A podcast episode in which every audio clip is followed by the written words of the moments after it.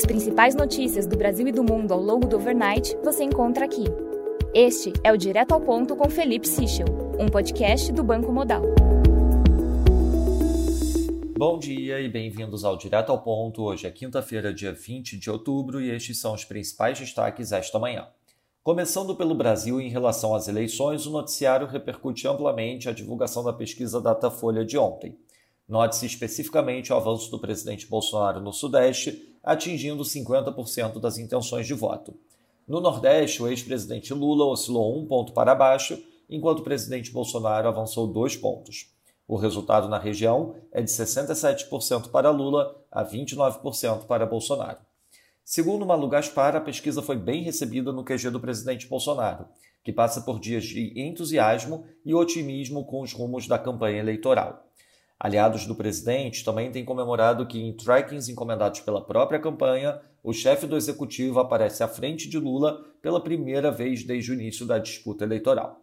Sobre a campanha do presidente Bolsonaro, o levantamento do Globo mostra que as decisões do TSE sobre o direito de resposta para o ex-presidente Lula devem levar o presidente Bolsonaro a perder quase metade das inserções na propaganda eleitoral da TV a que teria direito. Já segundo a Folha, o deputado federal mais votado do país, Nicolas Ferreira, foi encarregado de turbinar a base evangélica a favor do presidente Bolsonaro em Minas Gerais. Em relação à campanha do PT, citado como possível ministro da Fazenda de um eventual novo governo Lula, Henrique Meirelles disse ao Metrópolis que não tem contato com o ex-presidente há um mês.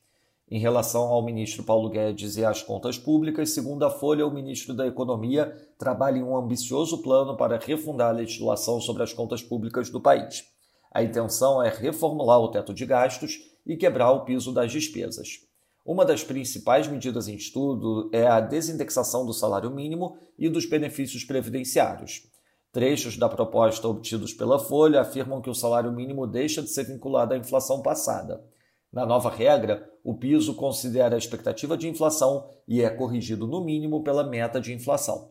O gasto com benefícios previdenciários também deixa de ser vinculado à inflação passada. A proposta só deve ser oficializada no caso de uma vitória de Bolsonaro. Nesse caso, uma PEC seria apresentada no dia seguinte à eleição. A permanência de Guedes em um eventual segundo mandato do presidente estaria condicionada à disposição do Palácio do Planalto de abraçar os planos para o que ele chama de novo marco fiscal. Passando para o setor internacional, na Alemanha, o PPI de setembro teve leitura de 2,3% no mês. Ficou acima do esperado 1,5%, porém abaixo da leitura anterior de 7,9%. Com isso, a variação year over year passa para 45,8%, acima do esperado 45,4%. No Japão, o BOJ anunciou compras extraordinárias de títulos de 10 anos pela primeira vez esse mês para defender a barreira de 0,25% no vértice. Na Austrália, o Employment Change mostrou variação de 0,9 mil abaixo do esperado 25 mil. O desemprego ficou em 3,5% em linha com a expectativa.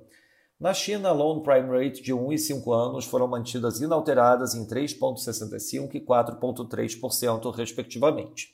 Segundo fontes, o governo estaria discutindo reduzir o tempo de quarentena obrigatória para quem chega do exterior de 10 para 7 dias.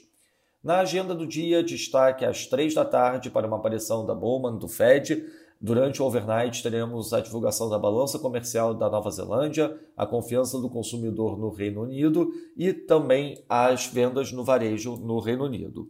Nos mercados, o dólar index no momento enfraquece 0,14%, o peso mexicano desvaloriza 0,04%, enquanto o ramo sul-africano desvaloriza 0,16%.